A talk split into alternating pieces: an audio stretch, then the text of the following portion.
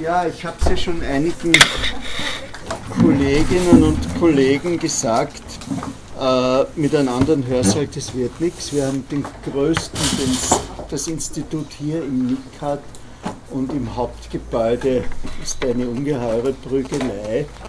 Und es wäre vor allem so, dass unser beider, ihre, das war ich, das war ihre, dass ihre und meine Zeitordnung einfach brutal durcheinander wird, wenn wir da einen anderen kriegen. Ja? Und wenn, wir, wenn, wenn da drüben was frei ist, dann wäre das so ungefähr in der Kategorie Freitag 8 Uhr ST oder so. Ja? Äh, was natürlich eine gute, eine gute Strategie ist, äh, allfällige Interessenshörer zu vertreiben, aber das wollen wir ja, wollen wir ja nicht. Interesse, zwei Kolleginnen haben mir geschrieben, sie hätten gerne meine Bibel. Sie haben aber nicht geschrieben, ob sie die Taschenbuchausgabe wollen oder die Buchausgabe. Kommen Sie nachher zu mir, ich habe beide da. Ja, gut. Also wir haben äh, versucht, eine Kombination aus Diskursen, sozialen Interaktionen und spezifischen kulturellen Eigenheiten sozusagen von beiden Seiten, nämlich von der jüdischen Seite und von der, sagen wir es einmal, antijudaistischen Seite, weil das ist eben der große Streit, äh, ist das, was in der Antike geschehen ist, nicht nur Antijudaismus, nur der Antijudaismusstreit, der zieht sich hinauf bis zu, bis zu Fichte. Ja? Große Ehrenrettung Fichtes ist immer die, er war kein Antisemit, er war ein Anti-Judaist. Also äh, ausgehend von der Feindschaft zwischen monotheistischen und polytheistischen Völkern oder Ethnien oder Stämmen äh, in einer Periode, wo die Religion noch heiß war, wo es auf der einen Seite vor allem für Monotheisten unerträglich war, dass da Polytheisten haben sozusagen den christlichen Gott auch geschluckt. Das war halt wieder ein neuer. Ja? Äh, während für, für, oder den jüdischen Gott, für Monotheisten war die Idee, auf einmal bauen die da eine Hera-Statue her oder sie bauen einen Tempel äh, für den Apollo auf unserem Territorium, war einfach eine Aufgabe des Bündnisses, die sie mit Gott, das sie mit Gott geschlossen haben. Und daraus hat sich eine spezielle Struktur entwickelt, nämlich dass eine Gruppe, ich will gar nicht das Wort verwenden, sich nicht integrieren wollte, sondern einfach nicht konnte.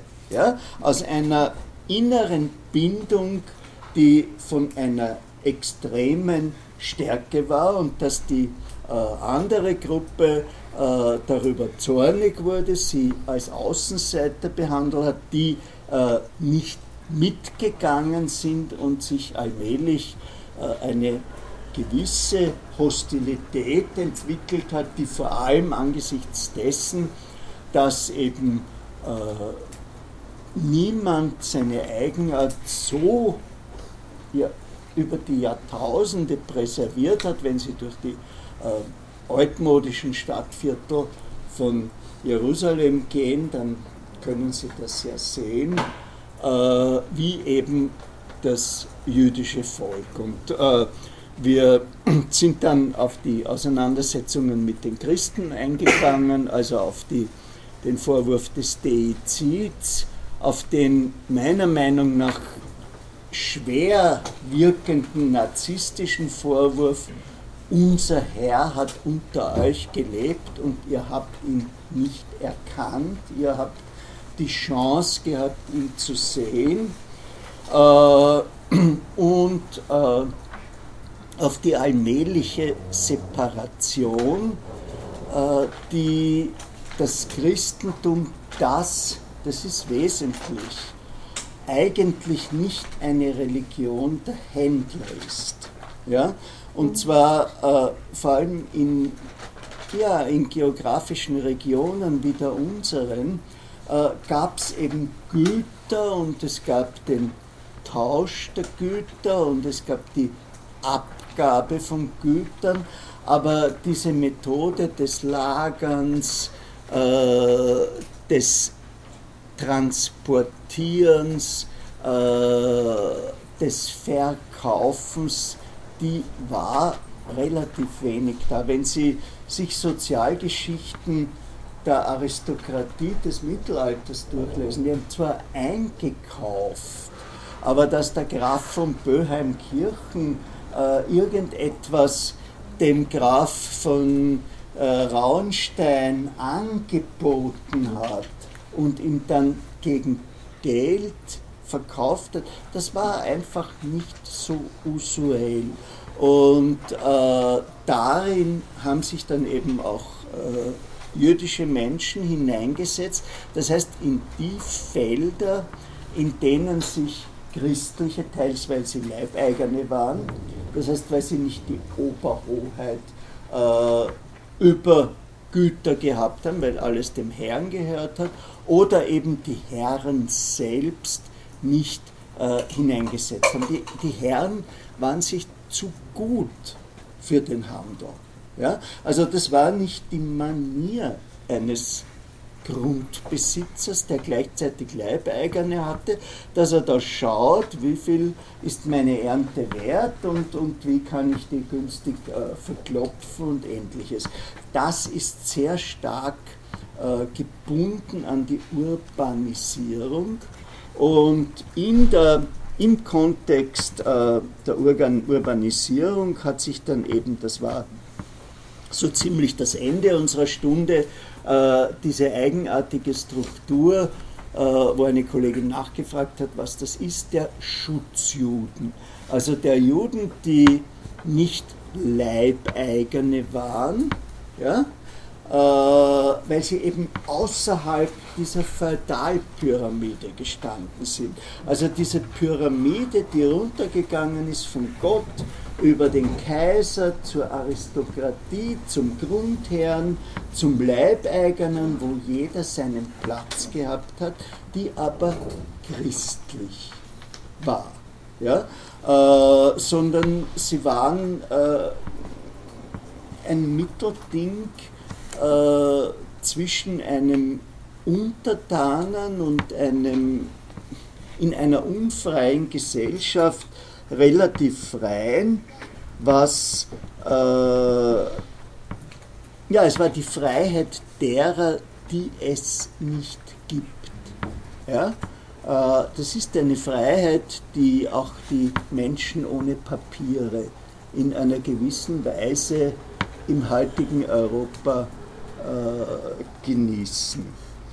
Und äh, immer wieder hat es zu Hostilitäten gegenüber dieser Minderheit äh, begonnen. Ich habe Ihnen erklärt, äh, worauf der Vorwurf, die Juden bringen die Pest zurückzuführen ist, nämlich auf die fahrlässige Durchführung einer an sich richtigen medizinischen Maßnahme, nämlich die Stadttore zu sperren. Nur wenn man sie, wenn es Menschen gibt, die nicht existieren und die sich trotzdem herumbewegen, dann kann es tatsächlich sein, dass die als Pestüberträger wirken. Und wir haben äh, einige äh, Pestpogrome. Ein Pogrom ist ein, eine äh, große Hetzjagd auf die jüdische Minderheit, an der sich äh, größere Bevölkerungsteile beteiligen.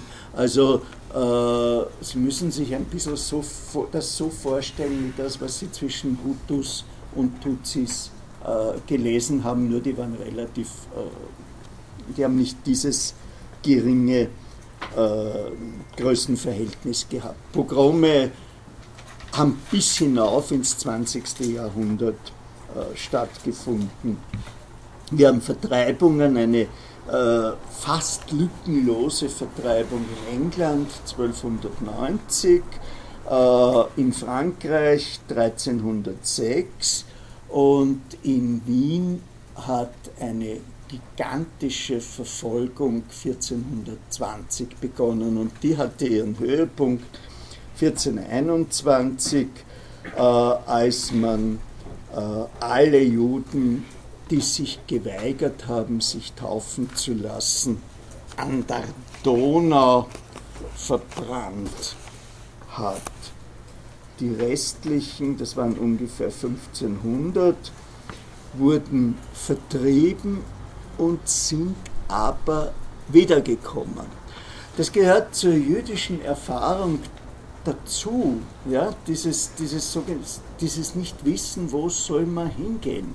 Und hier, äh, der Georg Kreisler äh, hat ein Lied, ich fühle mich nicht zu Hause und am Schluss kommt er wieder zurück nach Österreich und sagt, hier fühle ich mich zu Hause und hier gehe ich zu Grund.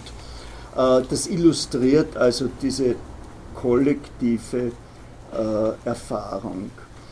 1492 hat es eine gigantische Vertreibungswelle aus Spanien gegeben. Das ist ja ein, ein Jahr, was ist denn da noch passiert? Die Entdeckung. Ja. Simon Wiesenthal hat ein extrem spekulatives Buch geschrieben, äh, in dem er gemeint hat, Christopher Columbus sei jüdischer Abstammung äh, gewesen. Und äh, wir haben, und das ist wichtig, eine Zwangsbekehrungswelle in Portugal. Also die Herstellung der äh, so, sogenannten Conversos. Die sind deswegen interessant, weil das ist die, das erste Mal, die Art, wie die portugiesische Obrigkeit darauf reagiert hat, dass etwas, was rasseähnlich ist, äh, in den Diskurs hineingekommen ist. Man hat nämlich von den Leuten, die irgendetwas wollten, eine Bescheinigung, dass sie Christen seit mehreren Generationen sind, äh, verlangt. Das heißt, das ist das erste Mal, äh, dass nicht nur auf die Religion geschaut wurde. Bitte. War es nicht beim Jesuiten auch so, dass die äh, nachweisen mussten? Ja, ja. Also dass sie eben, dass sie eben äh, nicht, das sind die Anklänge, das ist einer der Gründe, äh, warum sie manchmal Biografien finden, wo Menschen sich protestantisch taufen lassen. Es ist 19. Äh, Beginn des 20. Jahrhunderts äh, und dann zur katholischen Religion gewechselt haben. Der Grund ist der Fragebogen Religion, katholisch, frühere Religion, protestantisch. Ja, also das war sozusagen eine, eine, eine Strategie, äh, um da durchzukommen. Also ich glaube, wir haben da jetzt ein, ein, ein, endloses Zusammenspiel, ja? eine Mischung von Geschäft, von Politik, von Religion äh, und von äh, sozialen Stellungen. Äh, in den Städten gab es eine gewisse Schutzpolitik, äh, wie hieß die städtische Lebensform der jüdischen Minderheit? Das Ghetto, ja. Was ist ein Ghetto? Ja, was heißt abgegrenzt? Ja, ja, die haben in der Nacht nicht raus dürfen. Ja. Das Interessante ist, äh, der, der Deal in Rom war, äh, dass man dafür äh, für die Bereitschaft ins Ghetto zu ziehen, auf das gelbe Gewand, ich weiß nicht, wie die Farbe gelb so eine Persistenz in der Geschichte hat, das gelbe Gewand verzichten konnten. Das gelbe Gewand war das Gewand, das auch Prostituierte damals trugen. Äh, das heißt, äh, Im venezianischen Ghetto war es den Juden nicht gestattet, in der Stadt zu leben. 15 Tage im Jahr war es möglich, aber sie haben auf dieser, äh, in dieser speziellen zugesperrten Straße leben dürfen. Diese Straßen sind immer überbevölkerter geworden. Sie haben, ist wer da der Germanistik irgendwie macht? Börne, Börne gibt es Beschreibungen des Ghettos. Ja? Äh, es, gibt ein, es gibt idyllisierende Beschreibungen des Ghettos, aber tatsächlich muss das eine ungeheure äh, Überfüllung gewesen sein. Ja? Und Entschuldigung, aber die Lisa Canetti hat ja das Buch geschrieben, Die gelbe Straße, da kommt mhm. jetzt wieder die, mhm. die Farbe Gelb mhm. vor und da hat sie den Jugendbezirk eben im zweiten Bezirk beschrieben. Mhm. Mhm. Das ist interessant, ich weiß nicht, ob ich das erzählt habe, äh, wie der Peter Marcuse, der Sohn von Herbert Marcuse in Wien war, das erste Mal einen Blick auf die Karte von Wien geworfen, der ist Stadtarchitekt, und hat gesagt, die Juden haben sicher hier gelebt und hat auf den zweiten Bezirk gedeutet, weil es eben eine Halbinsel ist. Ja? Das heißt, weil es ein, ein abschließbares äh, Gelände ist, das man betreten äh, und, äh, und äh, verlassen konnte. Also, zu den Ghetto-Fragen? Ja. Und zwar Klar. kommt da nicht noch irgendwas anderes dazu? Vielleicht, dass, dass da die Infrastruktur da so schlecht ist oder schlechte Bedingungen, weil beispielsweise gibt es ja, glaube ich, in Brasilien oder so in Städten auch Gebiete, wo sich aber die Reichen abgrenzen und das mhm. würde man ja jetzt auch nicht als Ghetto bezeichnen, denke ich, oder? Also kommt da noch irgendwas, eine andere Eigenschaft hinzu? Ich meine, die Ghettos, die Verwähler sind ja eher die Verwahrlosten. Ja, ja, na, auch, auch hier war das keine war das, ich meine, es gibt in den Favelas, sage ich Ihnen, gibt es auch schon villenartige Gebäude, ja, von irgendwelchen äh, möglicherweise nicht ganz koscheren äh, Gangstern oder sonst etwas, die sich da etwas zusammengebaut haben und die die Favela äh, kontrollieren.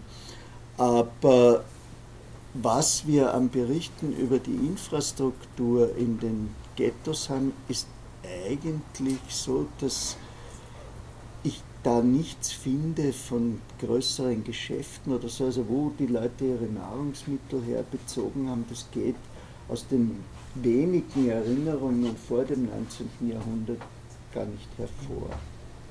Ja.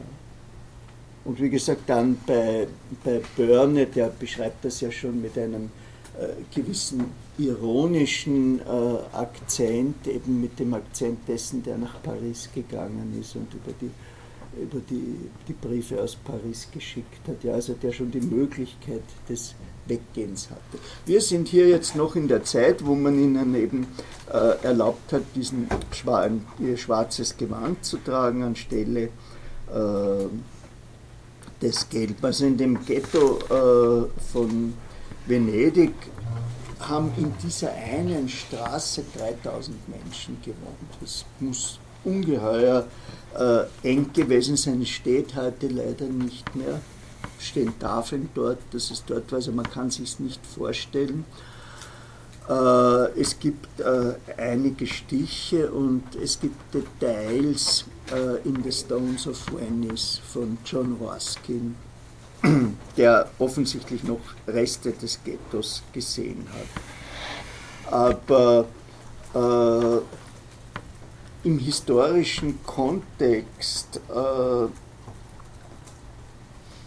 deutsche äh, und türkische Kaufleute äh, mussten in bestimmten Ländern, an bestimmten Orten leben.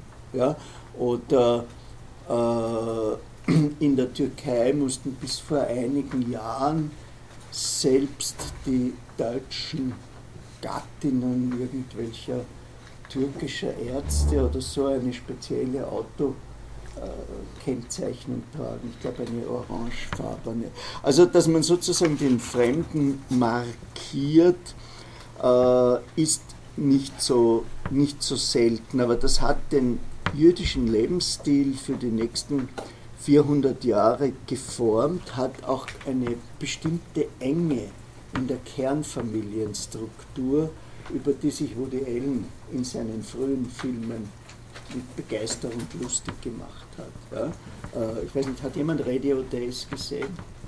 Wie sie da alle sitzen in der engen Wohnung und über ihnen fährt die U-Bahn und ich weiß nicht, von der tauben Großmutter bis zu den Urenkelkindern, alles ist, alles ist auf einem Raum, obwohl wir doch in, äh, an der Eastzeit der 50er Jahre in den Vereinigten Staaten äh, sind. Äh, ein, diese Politik der Exklusion hat bewirkt, dass immer mehr jüdische Menschen nach Osteuropa gezogen sind.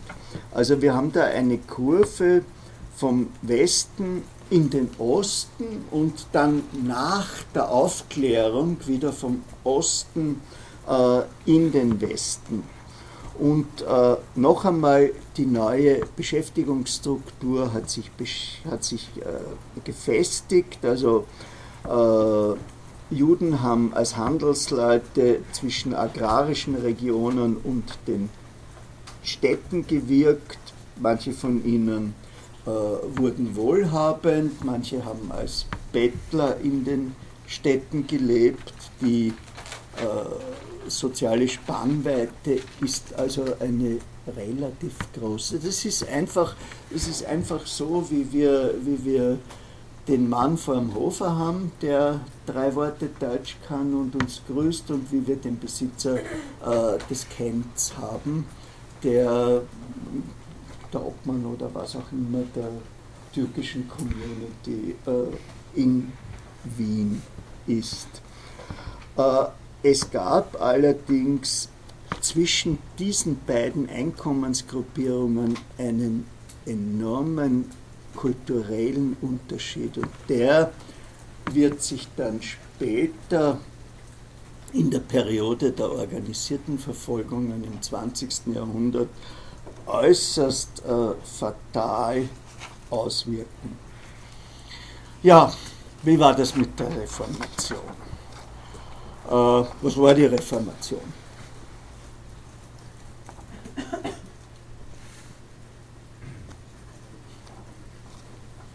Im Grunde das, was also die ganzen protestantischen ähm, Lehren, die dann zum Schismen zwischen der katholischen Kirche und den verschiedenen protestantischen Konfessionen geführt hat.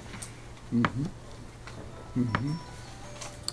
Ja. ja, es ging auch darum, dass man nie, nicht mehr dafür zahlen muss, dass einem die Sünden erlassen werden. Das war ein wichtiger Punkt. Ja. In, wenn, wie ging das, wenn, wenn der Gulden in den Spendensack kling, im Spendensack klingt die Seele in den Himmel springt. Aus dem Feuer. Ja. Aus dem Feuer. Aus dem Feuer, gut. Dankeschön. Ja. Also der Geschichtswissenschaft spricht eigentlich heute eher von Konfessionalisierung, ja. weil sozusagen die, ja, ja. also es eigentlich zu einer inneren Ausdifferenzierung gab von Elementen, die was in der katholischen Kirche davor schon immer da war. Ja. Zum Beispiel bis ins Mitte des 16. Jahrhunderts haben sich die Kirchen geteilt. Ja. Ähm, ja. ja. Und dann mit Luther ist das sozusagen aufgebrochen und es gab sozusagen die Spaltung. Also in der, in der Sozialgeschichte geht man davon aus, äh, dass das das erste Zeichen war, dass, das, dass der Feudalismus überholt war. Ja? Also dass der Feudalismus ein äh, Hemmnis der Entwicklung war und zwar vor allem äh, in Deutschland mit seinen ich weiß es nicht wie viel, 100, 300 Königreichen ja, und zahlreichen Herzogtümern. Die Deutschen hatten ein wahnsinniges äh, Erbrecht, in dem geteilt wurde. Damit wurden die Possessionen immer geringer. Ja? Äh, in, in Frankreich hat der älteste Sohn geerbt. Äh, man hat im Regelfall den zweitältesten je nach Familienrang zum Bischof oder zum Abb gemacht und den drittältesten zum General oder zum Leutnant. Äh, und äh, es gab einfach auch Adelige, die ins Bürgertum runtergerutscht sind. Ja? Während das Phänomen der Raubritter, das ist eine, ein spezielles Produkt eines speziellen Erbrechts, nämlich das Erbrecht, das teilt wird, teilt wird, teilt wird, bis nichts mehr da ist. Und der zweite Punkt ist, äh, dass es Erwägungen gibt, ob das nicht eine Vorform sozusagen der Aufklärung ist.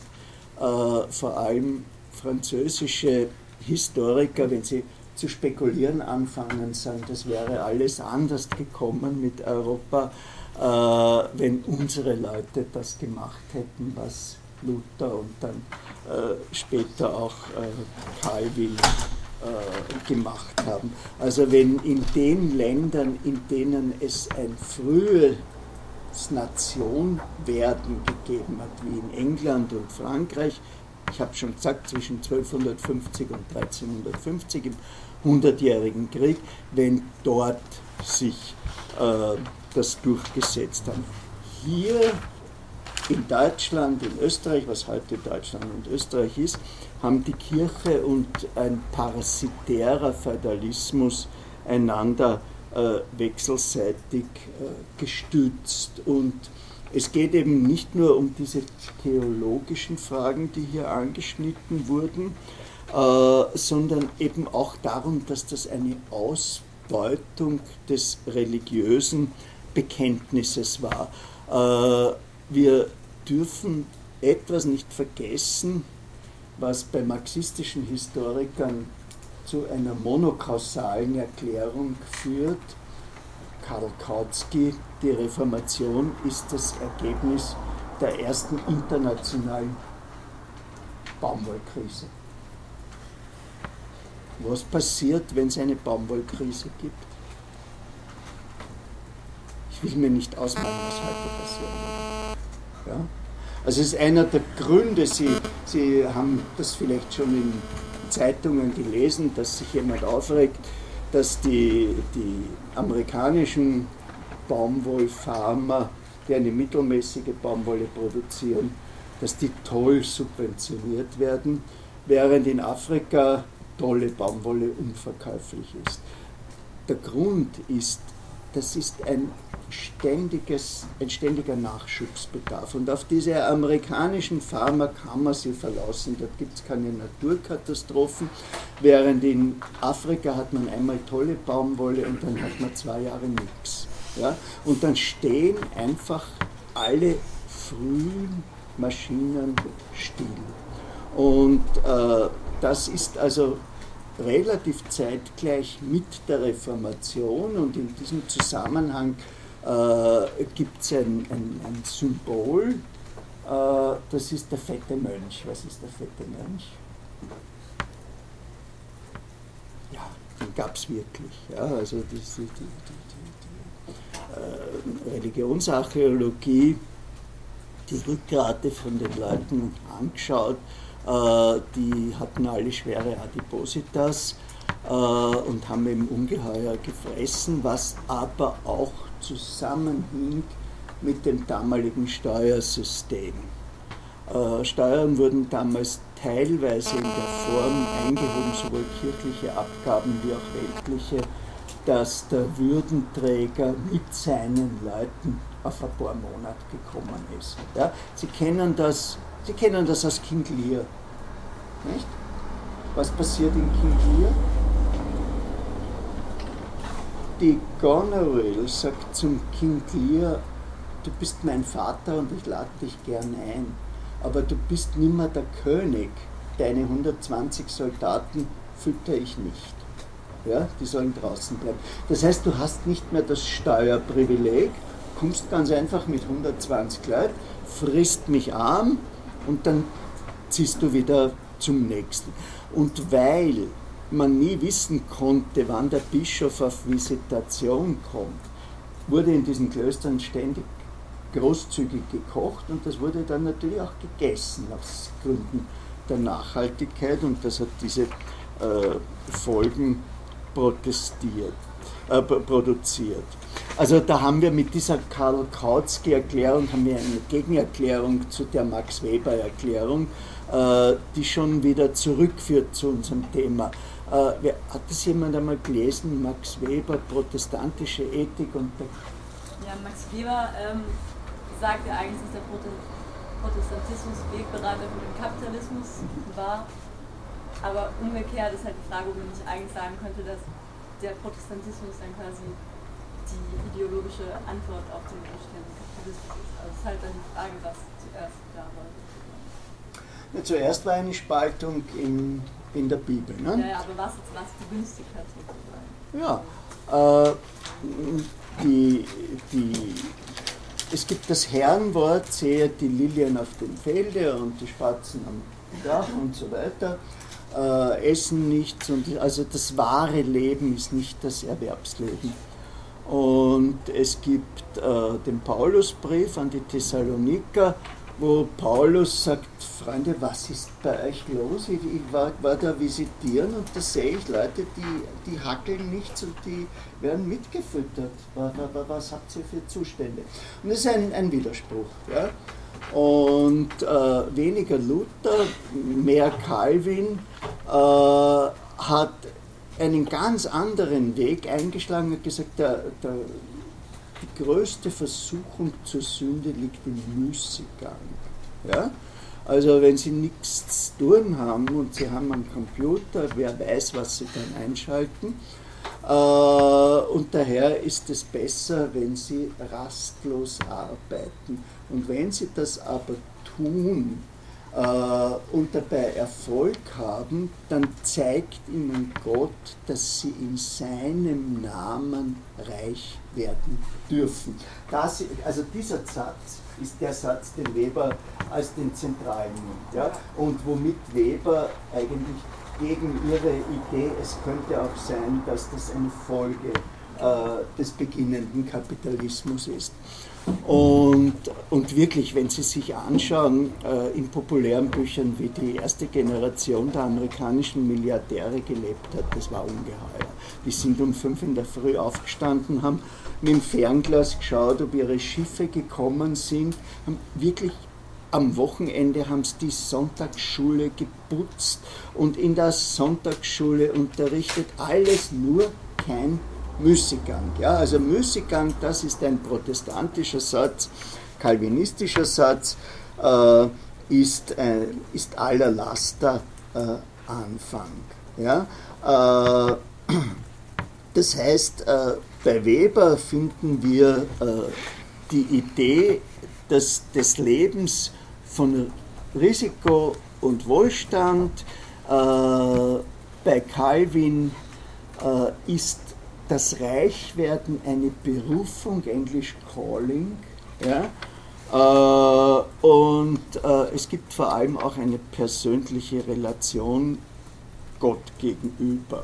Ja? Äh, das hat sich mit politischen Kräften verbunden äh, und äh, war eigentlich nicht ein Votum für religiöse Toleranz. Also die Formel die dann später nach den religiösen Kriegen sich durchgesetzt hat, cuius regio, eius religio, äh, hat eben bedeutet, wie im Hobbes'schen Leviathan, der Herr, der Regionalherr bestimmt äh, die Religion. Und äh, das äh, ist, die, ist die zentrale Frage. Ja? Und das war auch die Frage bei Luther, der sich übrigens herausgenommen hat, im Namen Gottes äh, zu sprechen, der ein relativ problematischer Charakter war. Der Psychoanalytiker Erik Homer Eriksen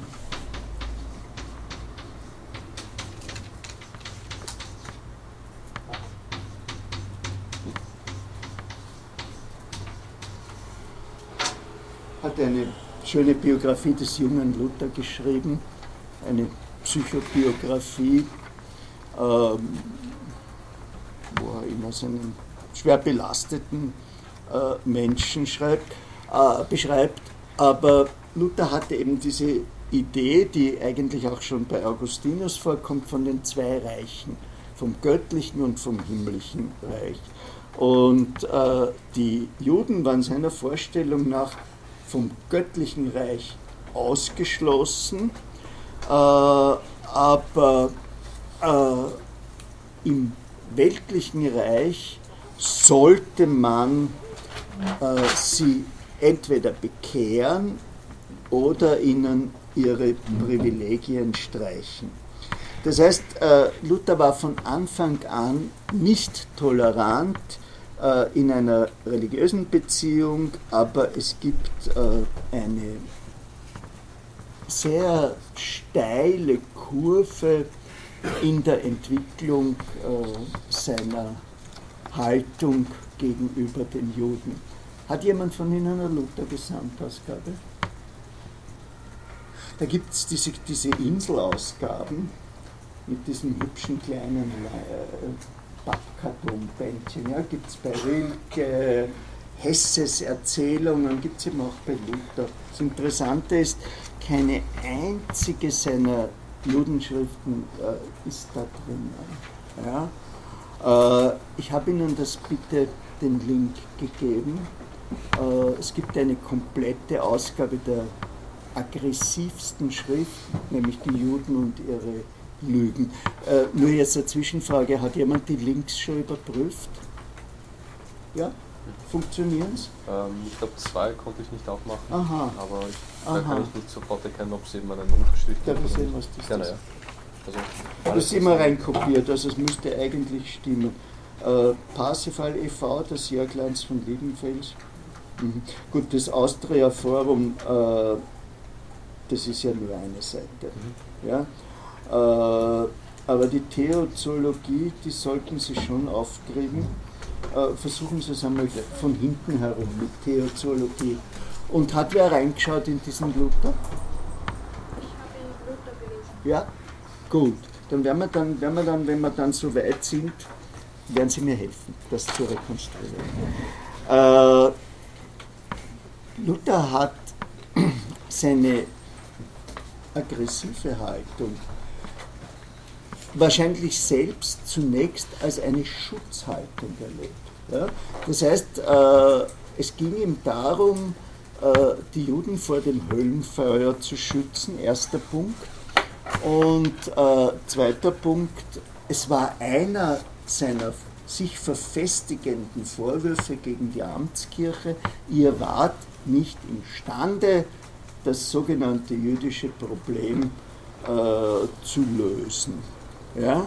Äh, und äh, erst als Luther sozusagen etabliert war ja, und der Meinung war, diskursiv zumindest Missstände in der katholischen Kirche ausgeräumt zu haben und das aber keinen Begeisterungssturm äh, unter jüdischen Konvertiten ausgelöst hat, erst dann ist er allmählich aggressiver geworden. Es gibt eine, eine mehrfach, ich glaube auch bei Jörg Diewald auffindbare äh, Vermutung, äh, Luther war wegen seiner Bibelübersetzung böse, weil ihm sozusagen jüdische Schriftgelehrte mehr oder minder taktvoll auf seine nicht unbedingt hundertprozentige sprachliche Kompetenz hingewiesen haben. Da, da gibt es aber keine Schrift, oder ich kenne keine schriftlichen äh, Zeugnisse. Ja? Welche Privilegien waren da gemeint von Luther, die den Juden genommen werden müssten? Ja, die sind dann, die sind dann im, im die sind dann eben die, die Juden und ihre, und ihre Lügen. Das machen wir, das machen wir dann. Ja? Äh, also das erste war äh, Servitus Judeorum. Das ist auch im Netz, aber das ist nicht so sonderlich.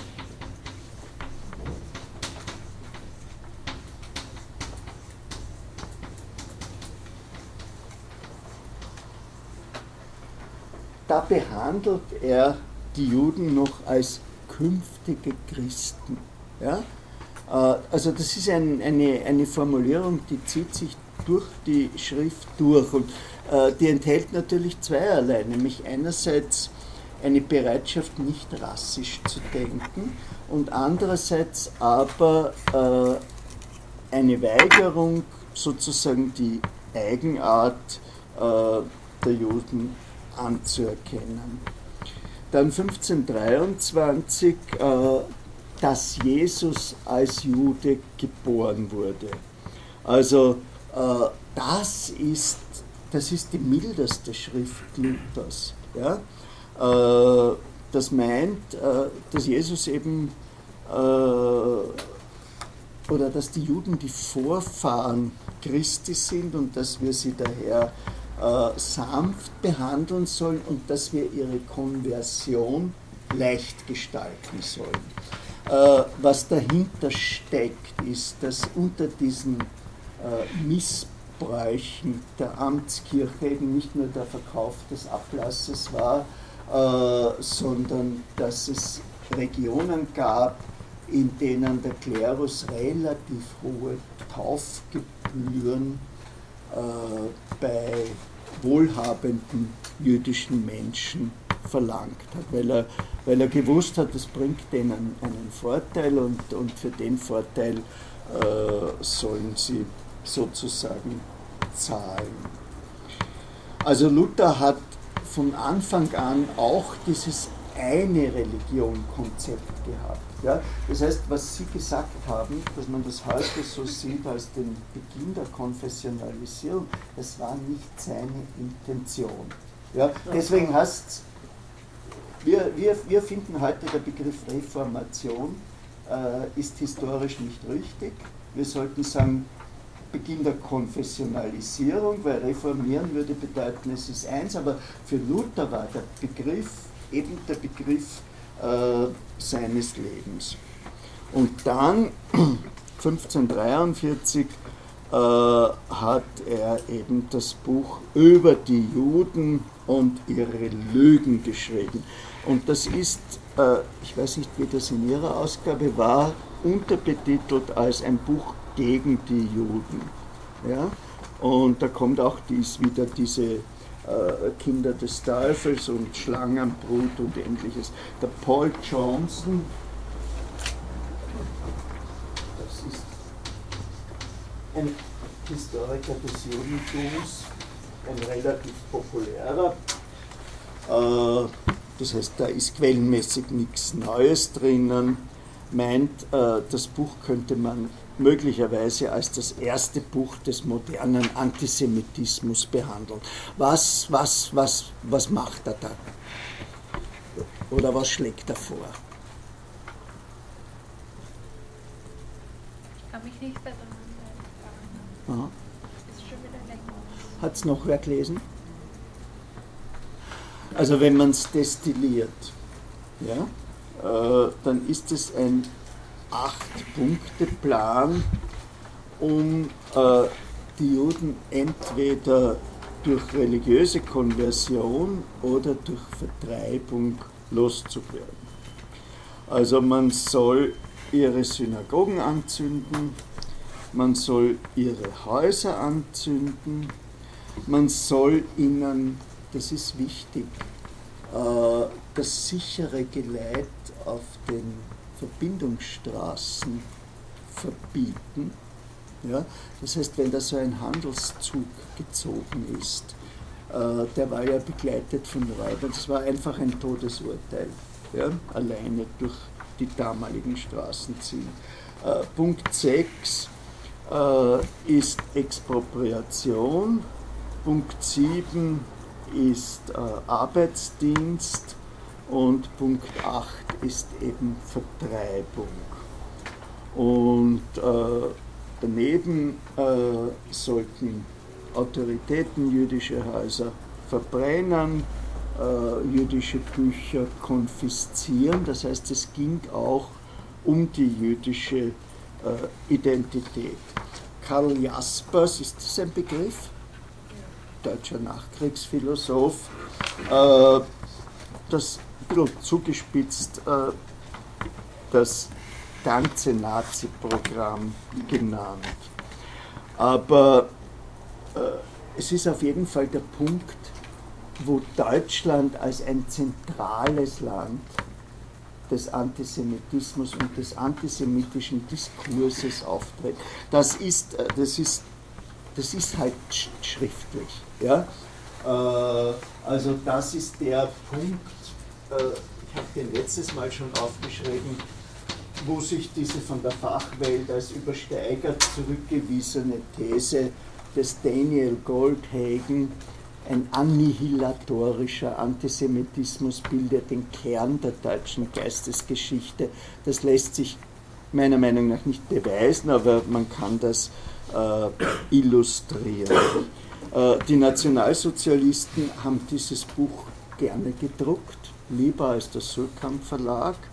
Äh, dem äh, Julius Streicher beispielsweise, Herausgeber einer semi-pornografischen äh, Kampfschrift, haben sie zum Geburtstag die Erstausgabe geschenkt. Das klingt toller, als es war, weil das wurde in einer derartigen Auflage gedruckt, da gab es sehr viel.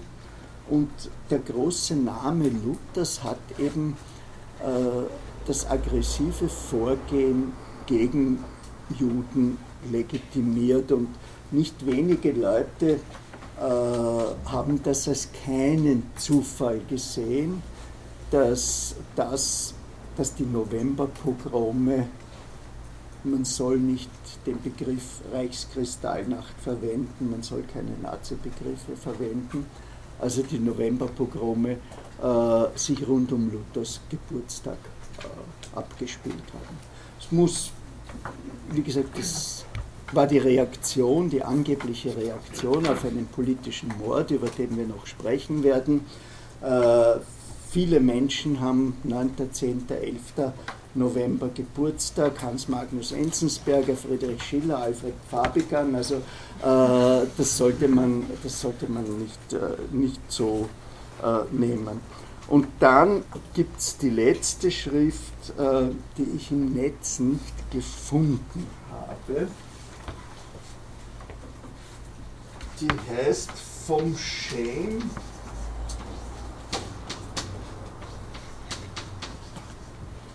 Hamphoras.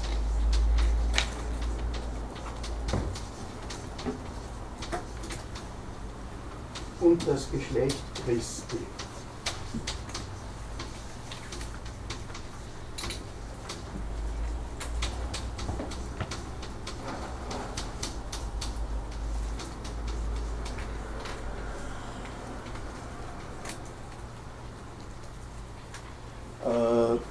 hier sind also äh, die, hier wird den Juden mit klarer Attacke auf das Alte Testament die Rolle eines auserwählten Volkes abgesprochen. Äh, sie sind das Volk des Teufels,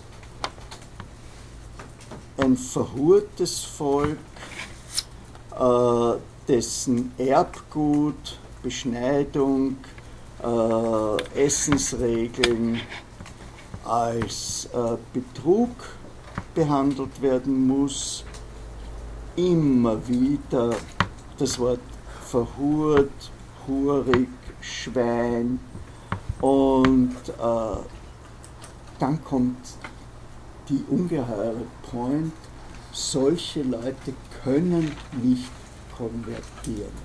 Ja?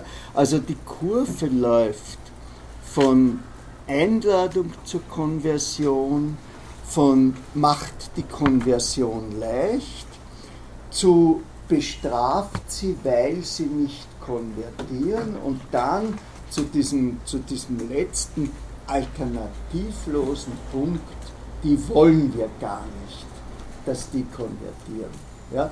Und das ist äh, in einem Leben zusammengefasst eine Kurve, die werden wir, die, die werden wir im Diskurs auch finden. Ja?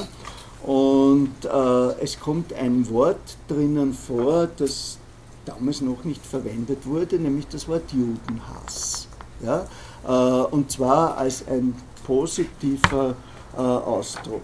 Ich meine, wir müssen immer alles im historischen Kontext sehen. Ja?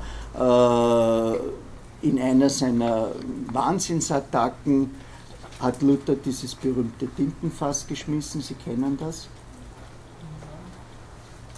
Ja, irgendwo im Eck des Zimmers ist der Teufel gesessen und hat sein Tintenfass auf ihn gehaut und dieser Tintenfleck ist, äh, ist lange Zeit erneuert worden. Mir wurde Touristen gezeigt und, und ähnliches. Und Luther scheint auch äh, an Hexenzauber geglaubt zu haben und vor allem das, alles das mit Huren und Schweinen, das war einfach die Sprache dieser Zeit. Ja, also äh, wir haben es mit einem geringeren sprachlichen Zivilisationsgrad zu tun, äh, wenn Sie die Predigten des Wiener Hofpredigers 150 Jahre später, Abraham Santa Clara, lesen, äh, die, lesen sich, die lesen sich teilweise äh, ähnlich. Aber diese, diese Schrift äh, blieb einfach am Leben. Ja?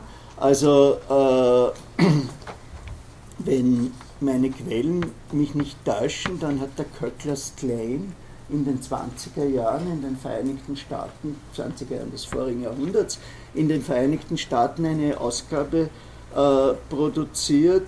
Äh, der Assistent von Goebbels, Hans Hinkel, hat in einer Rede gesagt, mit Luther hat die Revolution des deutschen Blutes und des deutschen Gefühls gegen fremde Elemente in unserem Volk begonnen. Er war ein deutscher Kämpfer.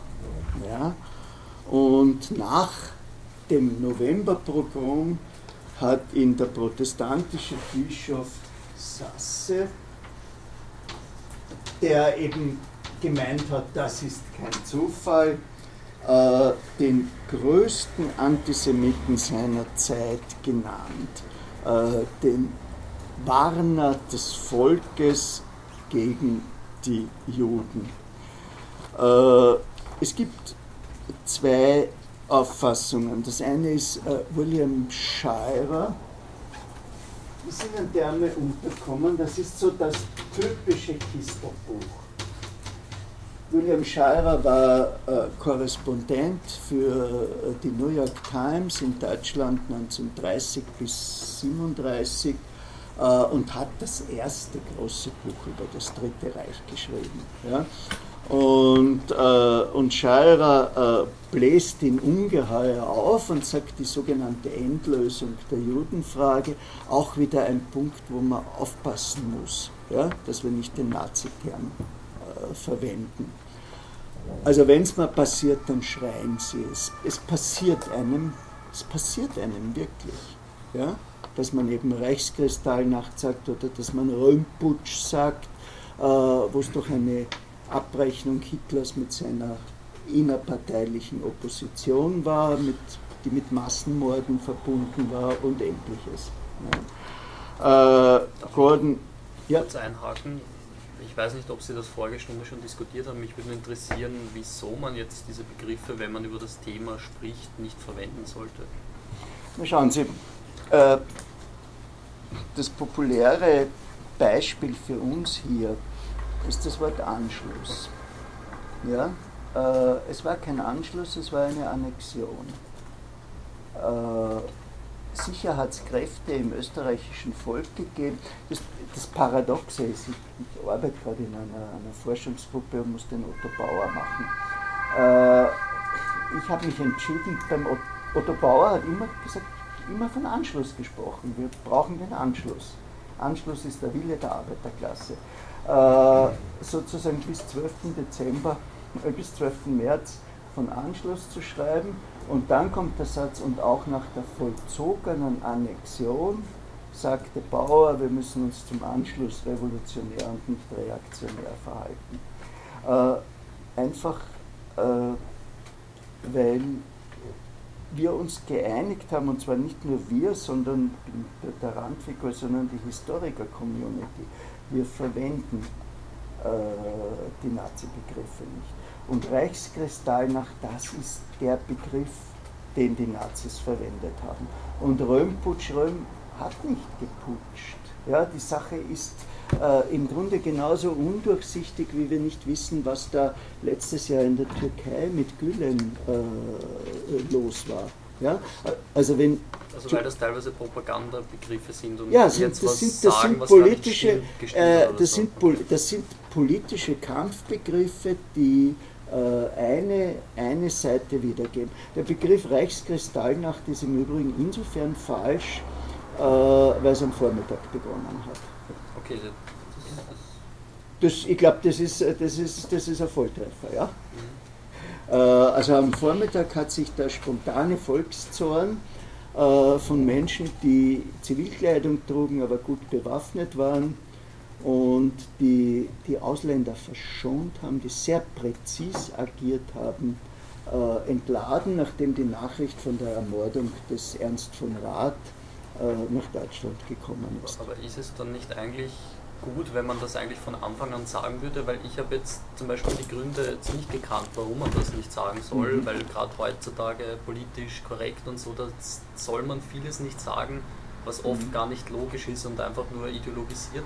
Aber wenn man das jetzt von Anfang an erklärt, das sind teilweise Propagandabegriffe, in denen was steckt, was gar nicht passiert ist, eben Nacht, obwohl es am Mittag war, wäre eigentlich, glaube ich, gescheit, wenn man das gleich von Anfang an sagt, damit man auch weiß, warum man das gar nicht mhm. verwenden soll weil mhm. diese Begriffe was Falsches implizieren. Mhm. Ich habe das, das, am Anfang gesagt, dass, so, okay. ich, dass, ich, mich bemühen werde, keine Nazi-Begriffe zu verwenden. Äh, es ist tatsächlich wirklich schwierig. Ja? Äh, in den Vereinigten Staaten hat man sich geeinigt, das Wort Neger nicht mehr zu verwenden. Äh, man weiß nicht genau, was man mit Tom Sawyer und Huckleberry Finn äh, tun wird. Ja? Äh, ich erinnere mich an eine Vorlesung in San Diego vor einem, äh, sagen wir mal, entspannten amerikanischen studentischen Publikum, äh, denen ich etwas Ähnliches erzählt habe wie Ihnen, nämlich das Schicksal der Mischlinge im Dritten Reich und habe das eben, also die Mongrels und die Hybrids und habe über die Black Mongrels, das heißt die Kinder schwarzer Soldaten äh, mit deutschen Frauen gesprochen und habe gesagt, es gibt auch äh, eine Autobiografie äh, eines solchen Mongrels, die heißt Neger, Neger, Schornsteinfeger und dann habe ich sie ins Englische übersetzt, Neger, Neger, Chimney Sweeper und auf einmal ist der Hörsaal aufgewacht und sie haben gesagt, he said the word. Und äh, also das Wort Neger. Und äh, wir haben hier das Problem äh, mit äh, den sogenannten Zigeunern. Äh, sie, sie werden vom Podium pfiffen, wenn sie das Wort verwenden. Äh, es kann ihnen aber auch passieren, wenn sie brav sind und Roma und Sinti sagen, dass dann einer im Publikum sitzt und sagt, als Punkti Punkti protestiere ich, dass wir in einem genannt werden weil es ist bekannt, dass es zu unserer Stammeskultur gehört, dass wir Gesetze achten, während zur Kultur des anderen Stamms gehört es nicht. Und es kann Ihnen auch passieren, wenn Sie Roma und Sinti sagen, dass einer aufsteht und sagt, er protestiert dagegen. Es gab, ich weiß es nicht wie viele äh, Stämme, die in Auschwitz umgebracht wurden, dass auf diese zwei Stämme sozusagen das, der Opferstempel drauf gedrückt wird. Also da haben Sie recht, das ist nicht immer logisch. Ja? Äh, und, und man hat manchmal Schwierigkeiten, äh, den richtigen Terminus zu finden. Aber bei Reichskristallnacht und bei Römputsch und bei Anschluss, äh, da funktioniert es meiner Meinung nach dass man also, und da ist es, da ist es auch, äh, da ist es auch gerechtfertigt, dass man nicht den, den äh, Nazi-Begriff verwendet. Ja, und die Gegenposition zu diesem Schreiber ist beispielsweise der Gordon Orr, äh, der sagt, man soll den Luther nicht übertreiben, das Sie hatten gar nicht gesagt, was Position vom Schreiber war. Äh, Scheier war, war die, die, die Endlösung, da habe ich eben gesagt, das ist, ein, jetzt bin ich auch im Nazi-Begriff, obwohl es in meinen Manuskripten in Anführungszeichen steht, die Endlösung geht auf Luther zurück. Ja, das, ist, das, ist die, das ist die eine Seite ne? und das ist auch die Goldhagen-Seite. Und die Raab-Seite, den ich nur als Beispiel genommen habe, weil er einfach im Netz leicht zu finden ist, weil er ein erfolgreicher Autor war. Äh, das ist nur ein kleines Kapitel in dem riesigen äh, Werk des äh, christlichen, der christlichen Unmenschlichkeiten gegenüber Juden. Wenn Sie das Personenregister von Mein Kampf anschauen, Luther ist nur einmal äh, erwähnt, äh, wird aber Hitlers großem Helden Richard Wagner gleichgestellt. Äh, die deutsche protestantische Kirche, die ja recht eng mit dem Naziregime war, äh, hat in den 60er Jahren die feindselige Haltung Luthers äh, gegenüber den Juden verurteilt. Und im August 48 wurde der Weltkirchenrat gegründet und im Weltkirchenrat haben 146 internationale Kirchen äh, es als Sünde gegen Gott und die Menschheit bezeichnet, äh, den Antisemitismus. Und beim Zweiten äh, Vatikanischen Konzil, beim es ist halt die Frage. Man kann einerseits sagen, na gut, die haben das festgestellt, damit, damit das klar ist. Man kann aber auch sagen, das ist ein bisschen spät. Äh, es gab keine äh, Kollektivschuld am Gottesmord. Es gibt eine Beziehung zwischen Gott äh, und den Juden und es gibt eine Mutter-Tochter-Relation zwischen dem Christentum und den Juden. Das heißt, da ist versucht worden, äh, dieses Kapitel zu schließen. Ja? Aber es ist relativ lange offen geblieben und äh, es hat eine Art Höhepunkt im sogenannten Barock erlebt. Also äh, Barock war einfach ein Triumph des Katholizismus.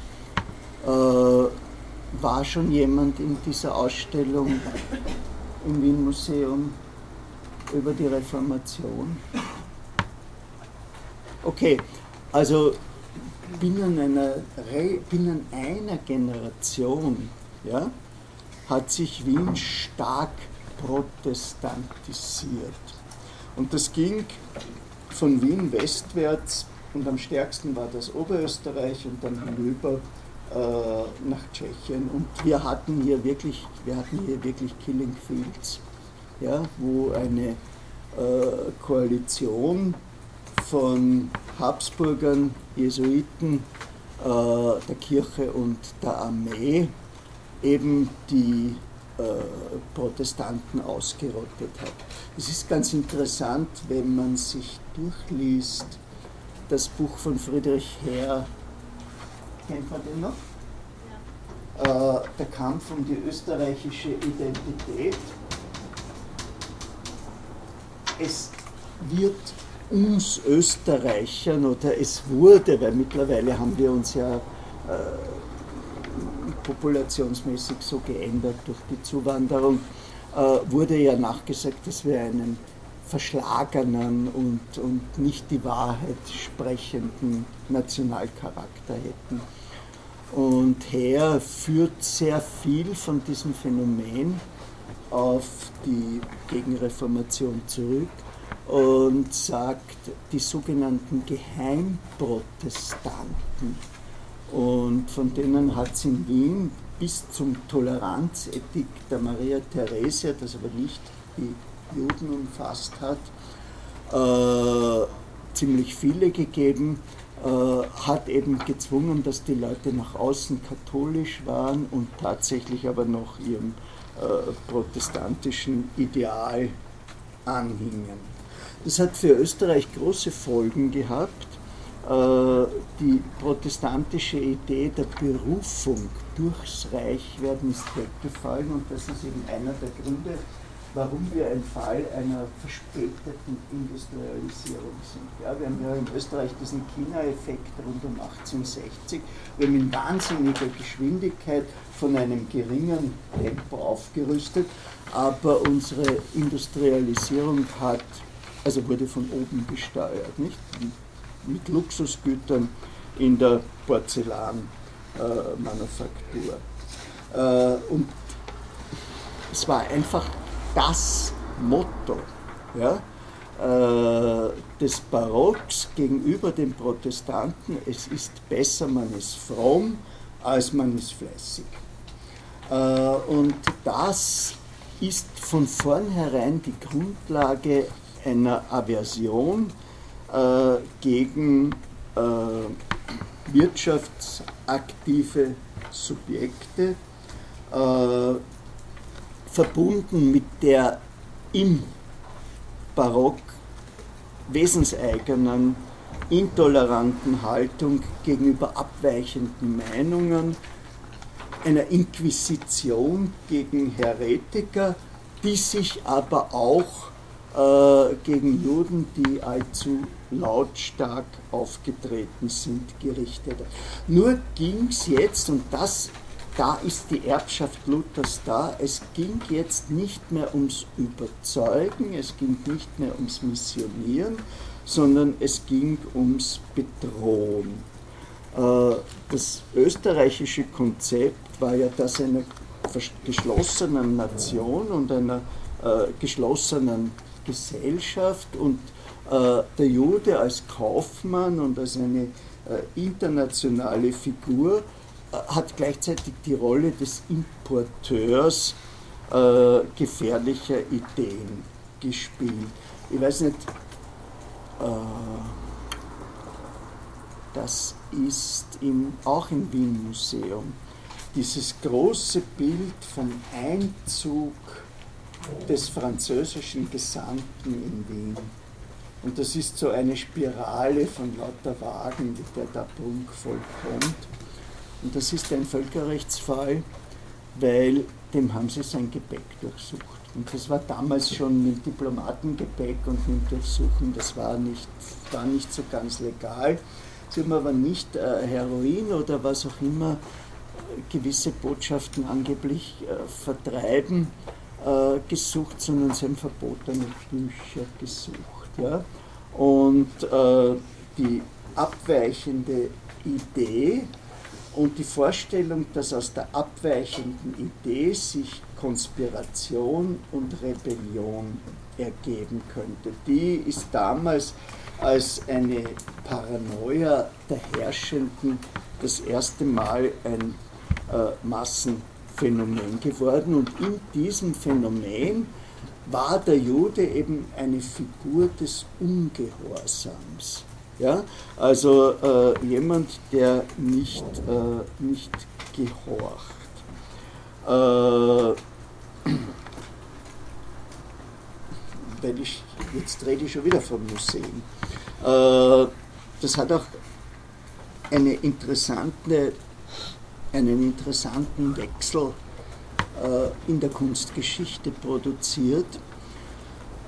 In den Ländern, mit einer erfolgreichen Kapitalisierung, wie zum Beispiel den Niederlanden, haben sich haufenweise Bilder von erfolgreichen jüdischen Kaufleuten. Ja? Also schauen Sie sich einmal die Namen im, im, Kunsthistorischen Museum der Dargestellten mit ihren Böts und gesättelte Leute und sonst etwas an.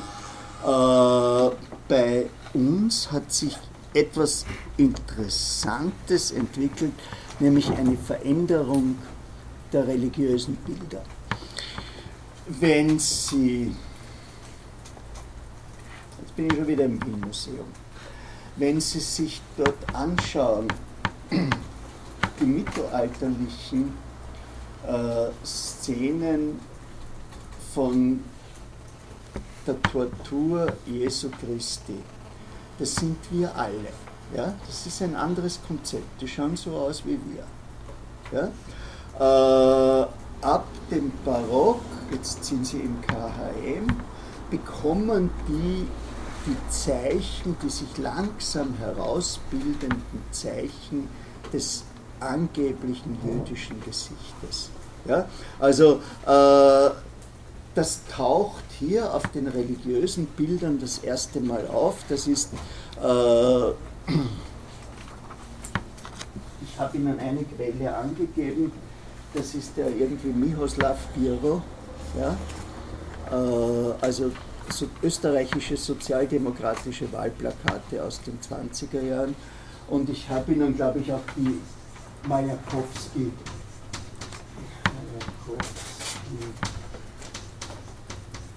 die Rosta-Fenster angegeben. Wer war der Majakowski? Großer russischer Revolutionsdichter. Kennt wer? Ja? Ja, Futurismus, genau.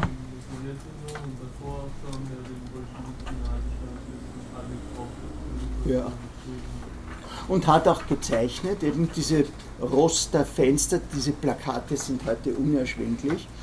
Äh, die sind zu Volksbildungszwecken und das sind eben, meine Güte, na, das, da ist die Weltkugel und da ist der nette Opa Lenin mit dem Spitzbart, wie er mit dem Besen die Kapitalisten von der Kugel runter äh, und die haben halt alle diese noch einmal kodifizierten Zeichen des jüdischen Körperbaus, nicht des realen, sondern eben des sich in der Kunst entwickelt habenden.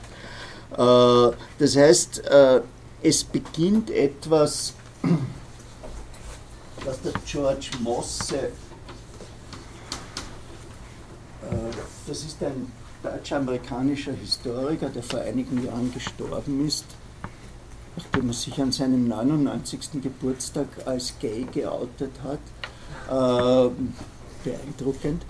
Äh, und eine Geschichte der Männlichkeit auch geschrieben hat. Äh, und äh, der eine leicht zu lesende, gibt es als Fischer Taschenbuch, wenn es es nicht beim Print gibt, auf Amazon hundertfach, eine leicht zu lesende Geschichte des Rassismus geschrieben hat und der meint, in dieser Periode hat sich der Antisemitismus als visuelle Ideologie herausgebildet. Ja? Also äh, eine der Kurven, die ich Ihnen da so vermitteln möchte, ist, äh, wie das immer näher rückt.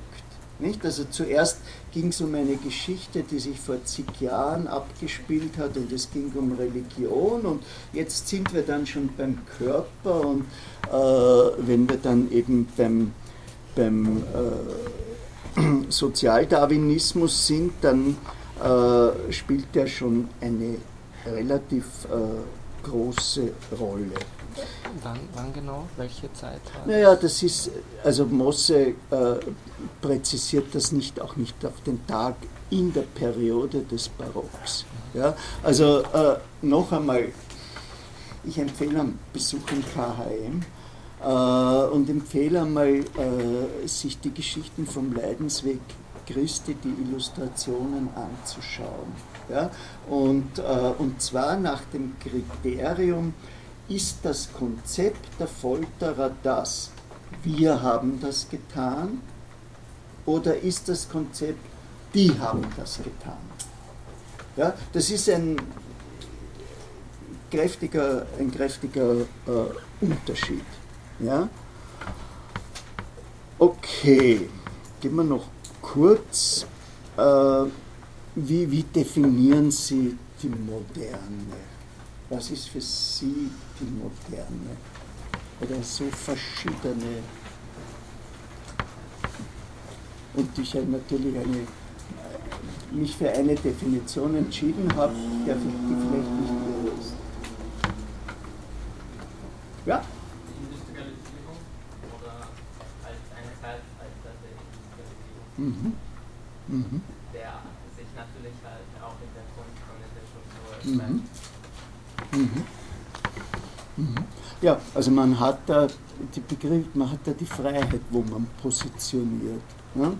Also äh, ich glaube, da bin ich, da bin ich im Mainstream, äh, dass, dass eben der Schock des Dreißigjährigen Krieges, ja, mit dem sich ja vor allem Deutschland für 200 Jahre rausgeschossen hat, aus der äh, europäischen Entwicklung, was in unserem Thema auch eine große Rolle spielt, äh, dass diese Krise nach dem Dreißigjährigen Krieg eine, eine Fülle von Innovationen produziert hat. Ja?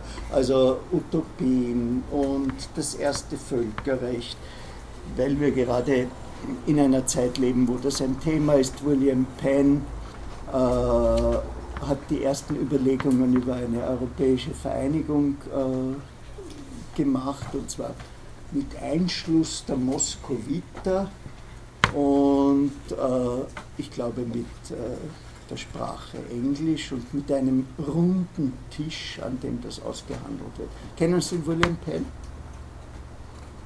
Was hat er dann gemacht? Er hat Pennsylvania gegründet. Also er ist in die Vereinigten Staaten gegangen und äh, er war durch seinen Vater Quäker äh, und, und äh, hat äh, dort eben äh, und äh, durch die Ideen von Hobbes ist auch eine neue Idee vom Staat entstanden und es ist einfach jetzt ein, also es ist ökonomischer meiner Meinung nach, wenn man die Moderne hier beginnen lässt.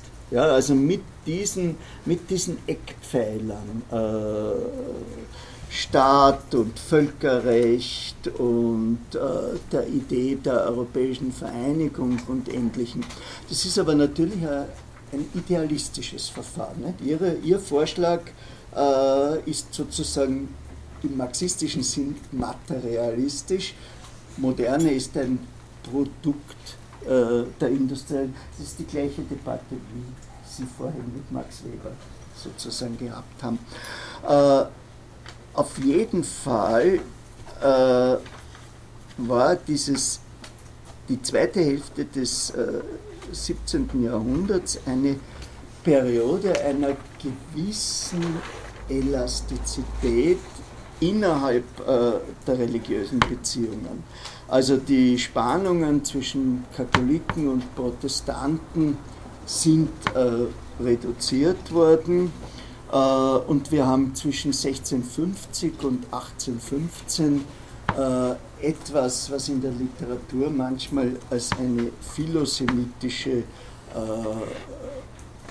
Vorgangsweise bezeichnet wird. Das ist sehr strittig. Ja? Also wir haben in dieser Zeit äh, die jüdischen Salons, Salon der Rahel Warenhagen äh, oder der Henriette Herz. Kennt ihr die Warenhagen? Hannah Arendt hat ein schönes Buch über sie geschrieben. Henriette Herz ist gerade in der anderen Bibliothek was Zweibändiges irgendwie noch nicht so wirklich geöffnet hat. Äh, dieses, dieses Salons haben allerdings einen Nachteil gehabt. Sie haben eingeladen, aber die Damen wurden nicht eingeladen. Also äh, das, was manche Theoretiker schreiben, dass dieser, dieser, dieser deutsch-jüdische Frühling ja, vor dem Beginn des Nationalismus vor 1815 existiert hätte und dass der durch die Shoah rückgängig gemacht wurde, äh, wird im Augenblick relativ bestritten. Ich glaube, ich möchte jetzt nicht noch die, das Fass der Aufklärung anreißen. Gibt es von Ihnen Fragen? Und von mir gibt es das Ersuchen, bitte, dass Sie sich ein bisschen bisschen reinlesen in diese Sachen. Ja? Oder Begriffe googeln oder, oder sonst etwas. Ja, gibt es Fragen? Fragen, Kommentare? Ja? Wer wurde denn nicht eingeladen? Naja, die, die, die, die, die Bahn Hagen hat diesen wunderbaren Salon geführt, aber na, eingeladen sind die nicht worden. Ach so, sie war Jüdin, aber sie hat Ja, keine Juden ja, eingeladen. ja, ja. Äh, die, waren auch, die waren auch prominent äh, als eine Integrationsmaschine. Das heißt, wirklich Jane Austenhaft äh, hat man sozusagen verarmte Adelige eingeladen, damit sie junge Mädchen, wie, wie, wie ja auch Rachel Van Hagen, äh, den, den Botschafter Van Hagen geheiratet hat, der dann, glaube ich, mit ihrem Cash Botschafter wurde. Ja? Also äh, die, die Sache mit der, mit der deutsch-jüdischen äh, Frühling ist, ist umstritten. Ja. Was hätten Sie für ähm, Besonderheiten oder was Sie gesagt haben, eben zum Beispiel, dass man sich anschauen kann mit Bildern, Religionsbildern später. Mhm. Was könnte man ungefähr sehen? Oder was bildet sich immer mehr heraus? An Zeichen oder.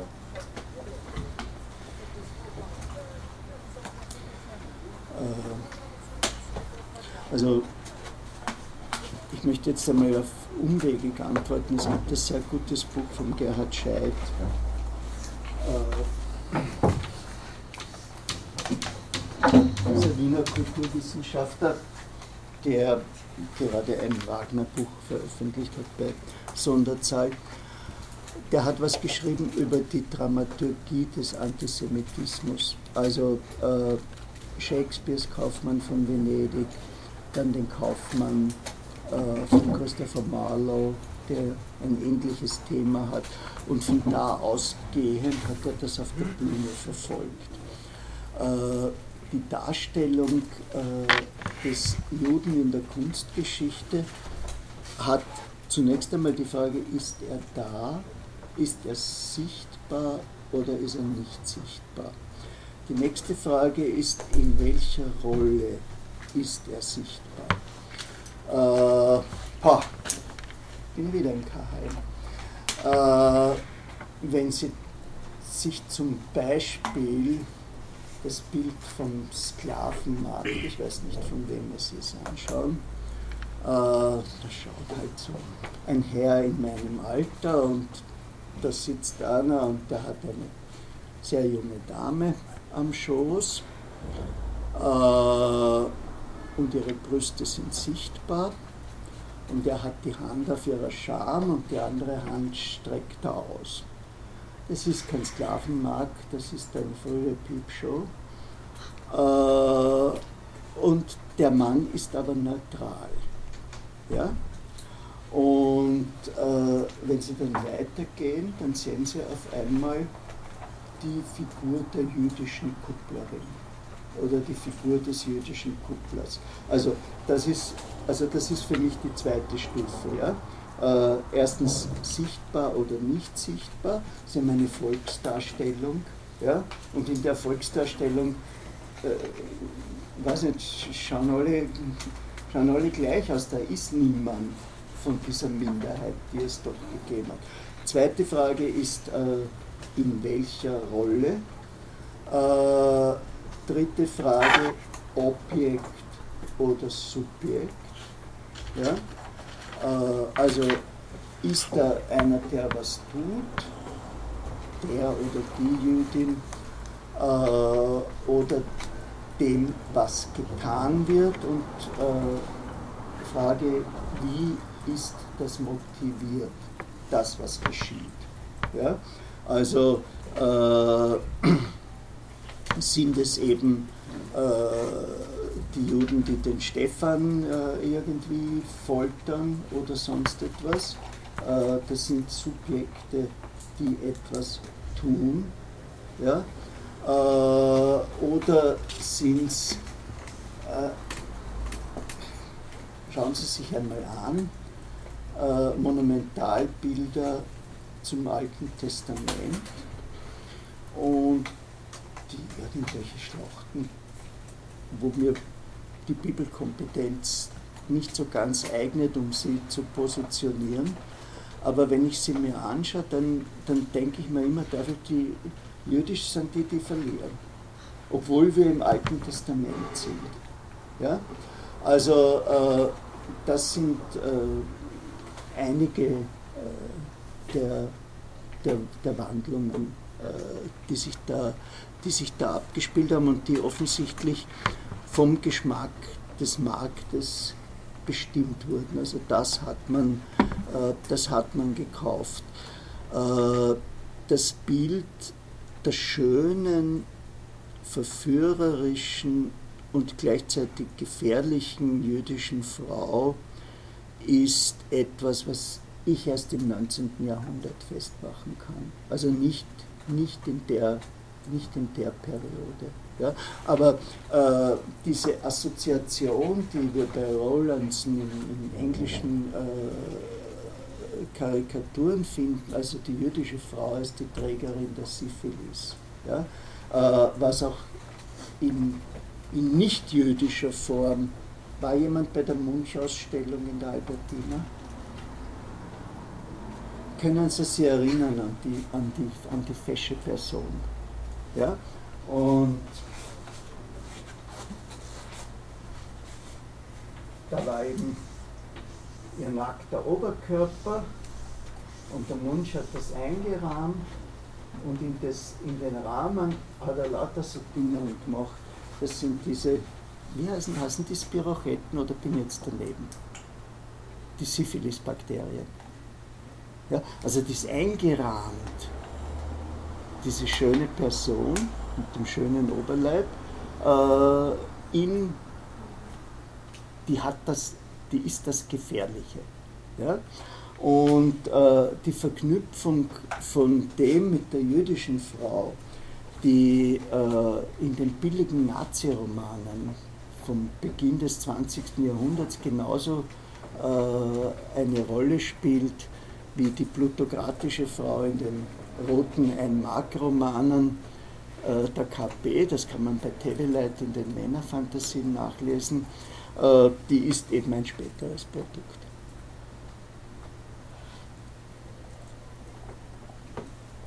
Aber Frauen und Juden, das wird uns noch beschäftigen.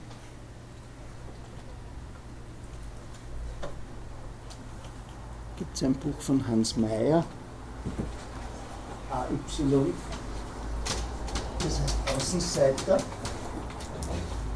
Das ist ein, ein früher Beitrag auch zur Queer-Debatte, das 73 oder so. Und der schreibt eben über die drei Minderheiten, Frauen, Juden und Homosexuelle. Gut, ich danke Ihnen schön.